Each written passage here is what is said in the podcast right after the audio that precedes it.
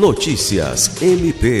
O Ministério Público do Estado do Acre, por meio do Grupo de Trabalho na Defesa dos Direitos das Pessoas com Transtorno do Espectro Autista, GTTEA, se reuniu na manhã desta quarta-feira, 15 de fevereiro, com a Promotoria de Justiça Civil da comarca de Senador Guiomar, para tratar das demandas referentes ao atendimento de crianças com TEA no município. Na ocasião, a coordenadora do GTT, a procuradora de Justiça, Juscelia Evangelista, foi recebida pela promotora Eliane Mizai, titular da Promotoria Civil de Senador Guiomar. Também participou da reunião a defensora pública do município, Bruna Ruda.